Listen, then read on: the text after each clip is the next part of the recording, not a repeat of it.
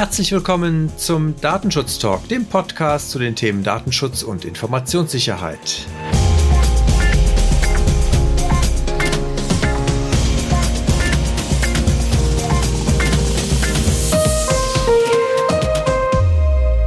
Heute ist Freitag, der 27. November 2020 im Corona-Jahr sozusagen. Mein Name ist Heiko Gossen. Und mein Name ist Gregor Wortberg. Und wir starten mit Ihnen gemeinsam wieder ins Wochenende und schauen, wie Sie das von uns natürlich nicht anders kennen und gewohnt sind, einmal zurück, was in der Welt des Datenschutzes so in dieser Woche passiert ist. Und Gregor, ich habe gesehen, du hast schon etliche Themen für heute vorbereitet und mitgebracht. Von daher leg doch direkt mal los. Ja, sehr gerne. Die Datenschutzwoche hat in Italien ein paar Neuigkeiten hervorgebracht. Und zwar hat die Vodafone Italien seitens der italienischen Aufsichtsbehörde ein Bußgeld verhängt bekommen. Äh, Hintergrund ist folgender. Die italienische Aufsichtsbehörde hat nach eigenen Angaben mehrere hundert Beschwerden und Hinweise von Bürgern erhalten, die unerwünschte Werbeanrufe durch Vodafone oder vielleicht auch Firmen, die von Vodafone beauftragt wurden, erhalten haben. Und das wurde näher untersucht und in dieser Untersuchung wurde festgestellt, dass einerseits die Anforderungen an die Einwilligung der Betroffenen nicht eingehalten wurden und zudem grundlegende Schlüsselprinzipien der Datenschutzgrundverordnung wie dem Privacy by Design nicht befolgt wurden. Folglich wurde seitens der Aussichtsbehörde ein nicht gerade kleines Bußgeld in Höhe von 12,25 Millionen Euro erhoben. Ja, das ist in der Tat nicht ganz wenig. Das ist ja Vodafone. Von daher finde ich ganz spannend. Die Kollegen von Brandeis haben diese Woche berichtet, dass Deutschland insgesamt aktuell 32 Bußgelder bundesweit verhängt hat und Vodafone alleine in Spanien aber schon 36 Bußgelder kassiert hat. Ist jetzt, wie gesagt, nicht Italien, aber trotzdem ganz spannend, wie Vodafone so im europäischen Ausland da äh, agiert ich meine, das ist ja zumindest bei den Konzernen, die wir so kennen und bei Vodafone haben wir ja auch schon mal ein bisschen reingucken können, tatsächlich Gott sei Dank so, dass das immer landesspezifisch alles passiert und die Datenverarbeitungen jetzt für Vodafone zum Beispiel im europäischen Ausland nicht direkt Rückschlüsse hier auf die Verarbeitung in Deutschland zulassen. Ich hätte ein Thema von Microsoft. Wir hatten ja neulich unseren Livestream dazu, den haben wir ja auch als Podcast-Folge zum Thema Office 365 veröffentlicht. Und Microsoft hat jetzt in einem Blogbeitrag ein paar Änderungen hinsichtlich der Standardvertragsklauseln oder der Vertragsklauseln allgemein des sogenannten DPAs angekündigt und hier auch ein paar Verbesserungen in Aussicht gestellt, dass man halt einerseits gucken möchte, dass staatliche Anforderungen in den USA entsprechend ja, stärker äh, durchgesetzt werden sollen, insbesondere auch, dass Microsoft sich verpflichtet, den Rechtsweg zu bestreiten und US-Gerichte anzurufen, wenn behördliche Anordnungen ergehen und auch, dass man halt hier über Schadensersatzregelungen für Betroffene eine Regelung finden möchte. Das Ganze ist von den verschiedensten Aufsichtsbehörden auch schon oder von einigen zumindest kommentiert worden. Der Dr. Professor Dr. Michael Ronellenfitsch hat sich dazu geäußert, aber auch der Präsident des Bayerischen Landesamtes, der Michael Will, der hat dazu sich durchaus positiv geäußert. Kritische Äußerungen gab es von Matthias Bergt, der beim Berliner Datenschutzbeauftragten der Berliner Datenschutzbeauftragten arbeitet. Mit dem hatte ich ja auch im Rahmen der Privacy-Konferenz eine Online-Session. Und er hatte sich da auch schon ein Stück weit kritisch gegenüber Microsoft geäußert und hat jetzt hier auch nochmal auf CR Online einen Beitrag zu veröffentlicht und das Ganze eher so als Nebelkerzen von Microsoft verortet. Die Links dazu werden wir natürlich auch nochmal in die Show Notes packen, sodass man sich das auch nochmal nachlesen kann, selbstverständlich. Ja, das Thema Microsoft ist für mich ein gutes Stichwort, weil da möchte ich gerne direkt bleiben. Und auch im Zusammenhang mit Microsoft 365 gibt es da nämlich Neuigkeiten. Und zwar auf Produktebene. Ähm, dort hat Microsoft ein unter dem Etikett Workplace Analytics umfangreiche Softwareerweiterungen freigegeben und die sind nicht ganz ohne. Und zwar ermöglichen diese Erweiterungen zusätzliche Einblicke in die Arbeitsgewohnheiten von Mitarbeitern. Die Software berechnet dazu verschiedene Benchmark wie ein Productivity Score und bietet offenbar weitere Funktionen zur persönlichen Mitarbeiterüberwachung. So kann eingesehen werden, wie vielen Tagen wie viele E-Mails verschickt, sowie Chat- und Nachrichtenkanäle seitens des Mitarbeiters benutzt werden. Anonymisierung optional. Mein Rechtsexperte des DGB bezog dazu auch schon Stellung und sieht darin einen ganz klaren Verstoß gegen die Persönlichkeitsrechte der Mitarbeiter und den Datenschutz und sieht einen rechtskonformen Einsatz als ausgeschlossen an. Ja, wenn ich es richtig gesehen habe, hat Microsoft dazu auch ein, ein Podcast oder beziehungsweise ein Video auf YouTube veröffentlicht. Ich würde vorschlagen, dass wir das auch nochmal hier in die Show Notes mit reinpacken. Da kann man sich dann auch nochmal persönlich ein, ein Bild von machen, was da halt alles hintersteckt. Ja, zum Thema Überwachung hätte ich auch noch was. Und zwar ist Amazon wohl in den USA negativ aufgefallen. Wie Heise diese Woche berichtet hat, hat man dort umfangreich Daten gesammelt, sowohl über Mitarbeiter, Gewerkschaftler, aber auch über soziale Bewegungen, auch über Drogenhandel, Umweltschutz und so weiter. Man macht das bei Amazon wohl vor allen Dingen mit dem Blick darauf, natürlich das eigene Unternehmen zu schützen und Risiken zu identifizieren. Eine Konzernsprecherin hat sich dazu geäußert und wohl das Ganze auch als ja, rechtlich sauber einsortiert, hat hier die guten Absichten nochmal hervorgehoben. Das Ganze ist schon ein Stück weit vielleicht auch Schnüffelei, weil man auf der anderen Seite schon auch versucht hat, es geheim zu halten.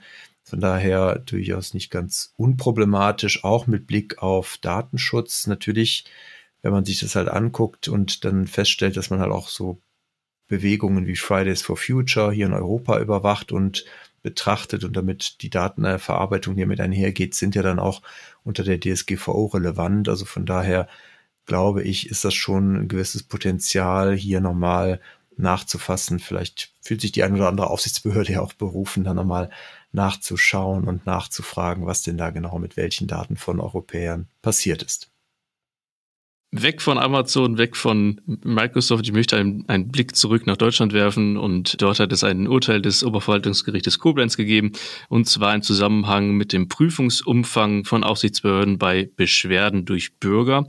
Die Aufsichtsbehörden sind ja angehalten, nach Bürgerbeschwerden sich mit diesen auseinanderzusetzen und eine Untersuchung des Beschwerdegegenstands durchzuführen. Das hat das Oberverwaltungsgericht Koblenz in seinem Urteil auch bekräftigt, dass Aufsichtsbehörden dazu verpflichtet sind und neben der Befassung der Beschwerde auch die Untersuchung des Beschwerdegegenstands und die Unterrichtung des Beschwerdeführers über das Ereignis und das Ergebnis ein wichtiges Gut sind. Allerdings betont das Gericht auch in seinem Urteil, dass der Petent kein Anrecht darauf haben, auf einen bestimmten Inhalt beziehungsweise auf eine bestimmte Entscheidung in seiner Sache. Wenn der Beschwerdeführer mit der Entscheidung nicht einverstanden sei, stehen zweierlei Möglichkeiten zu.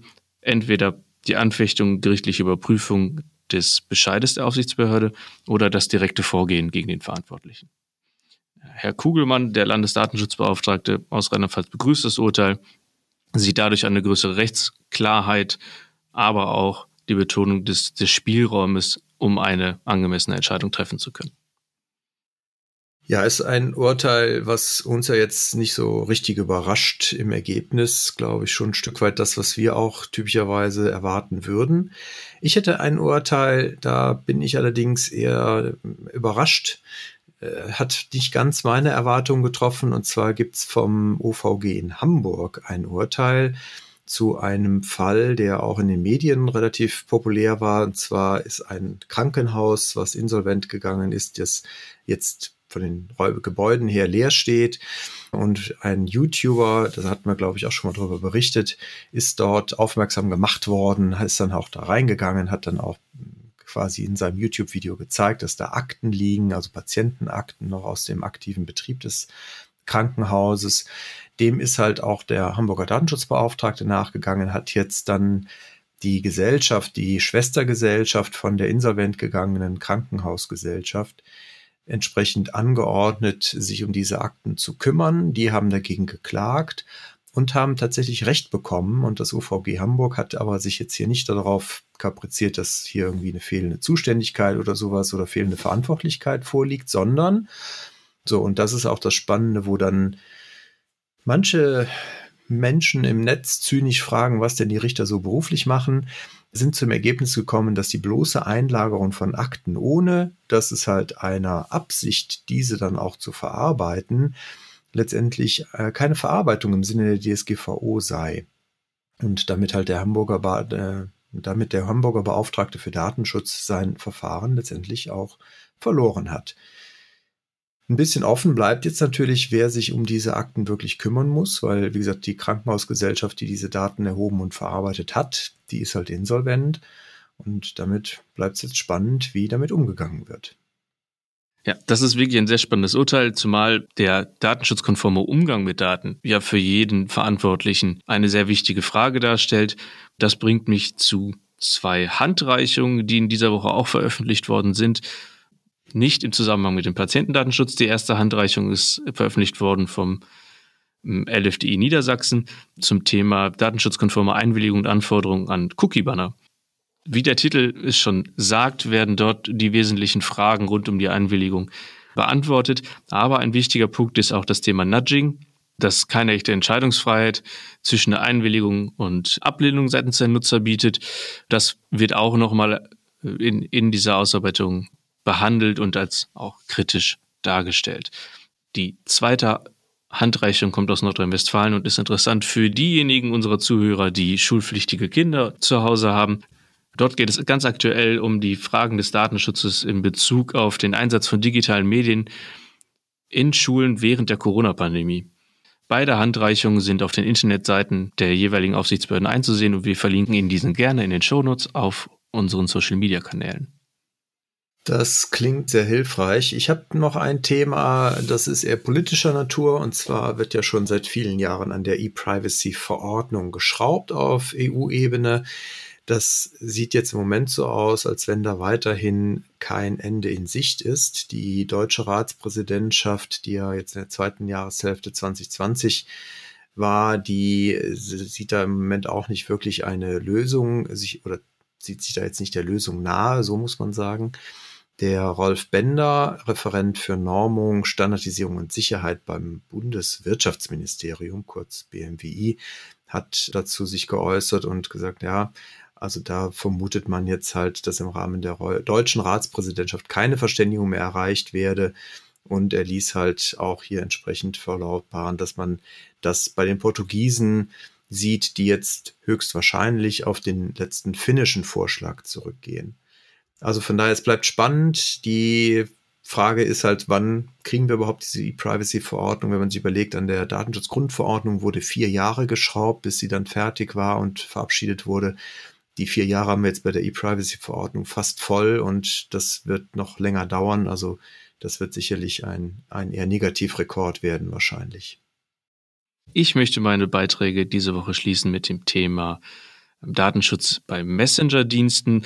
Ganz konkret geht es um den Dienst Telegram, der ja eigentlich als Synonym steht in bestimmten Kreisen für den sicheren Chat und den Chat mit Privatsphäre. Jedoch haben ganz einfach Tests gezeigt, dass, dass das Thema Datenschutz so hoch gar nicht angesiedelt ist bei Telegram. Und zwar werden nicht nur die gesendeten Nachrichten, sondern schon die eingetippten Nachrichten, die als quasi als Entwurf meinem, auf meinem Handy liegen, bereits an Server von äh, Telegram übermittelt und diese können auch von Telegram mitgelesen werden. Also ganz anders als zum Beispiel bei WhatsApp, wo das dank Ende-zu-Ende-Verschlüsselung nicht möglich ist. Ja, ich hätte auch noch was aus der Technikecke und zwar gibt's laut Heise eine Schwachstelle bei Fortinet VPNs, beziehungsweise die Schwachstelle gab's früher und die ist mittlerweile allerdings auch patchbar, das ist gar nicht das Thema, aber es gibt wohl in verschiedenen Hackerforen eine Liste mit Login-Daten zu fast 50.000 VPN-Systemen. Die Datei knapp sieben Gigabyte groß und enthält teilweise Passwörter im Klartext, sind wohl zurückzuführen auf diese Schwachstelle, diese kritische Sicherheitslücke aus dem Jahr 2019, für die es halt auch Exploit-Code gab und wo halt Hacker hingegangen sind und diese äh, Schwachstelle ausgenutzt haben, um halt aus SSL-VPN Web-Sessions Daten abzugreifen. Das heißt also, das Patchen alleine der Systeme hilft nicht. Also das ist natürlich der erste wichtige Schritt, ist keine Frage. Aber vor allen Dingen sollten auch Anwender und Administratoren natürlich ihre Kennwörter ändern, sofern sie es nicht ohnehin regelmäßig tun, weil halt diese Daten ansonsten jetzt als kompromittiert gelten müssen und deswegen dann halt auch natürlich das gilt natürlich immer dann, wenn Kennwörter kompromittiert ist. Hier auch, wenn ich halt diese gleichen Kennwörter an anderer Stelle bei anderen Accounts, bei anderen Diensten auch einsetze, die natürlich dort auch zu ändern. Eigentlich in Selbstverständlichkeit, aber ich denke, etwas, was wir hier auf jeden Fall nochmal erwähnen sollten. Der guten Vollständigkeit halber. Der guten Vollständigkeit halber möchte ich gerne auch dann zum Schluss nochmal auf unsere datenschutzkonformen Geburtstagskalender zurückkommen, die wir ja hier ausgelobt haben und da haben sich auch viele gemeldet. Da zur Info, die gehen jetzt in den nächsten Tagen raus, also freuen Sie sich dann auf die Zusendung und dass Sie den dann demnächst in der Post haben werden. Dann möchte ich gerne Sie nochmal einladen, uns hier auch zu unterstützen. Ein Review auf iTunes oder Ihrer jeweiligen Podcast-App hilft uns sicherlich nicht nur uns zu motivieren, sondern halt auch, dass wir weiter gehört werden von anderen Leuten, die sich für das Thema interessieren. Also von daher machen Sie da gerne mit und unterstützen Sie uns mit einer positiven Bewertung. Ansonsten freuen wir uns wie immer, wenn Sie mit uns Kontakt aufnehmen über die sozialen Medien, wie zum Beispiel Twitter, wo wir unter ds-talk zu finden sind oder auch bei Instagram, wo Sie uns finden unter datenschutztalk-podcast. So, und damit wäre auch ich dann soweit durch. Ich freue mich aufs Wochenende. Ich hoffe, du auch, Gregor. Ja, sehr. Gut. Dann wünschen wir Ihnen ein schönes selbiges. Bleiben Sie uns gewogen und auf bald. Bis bald.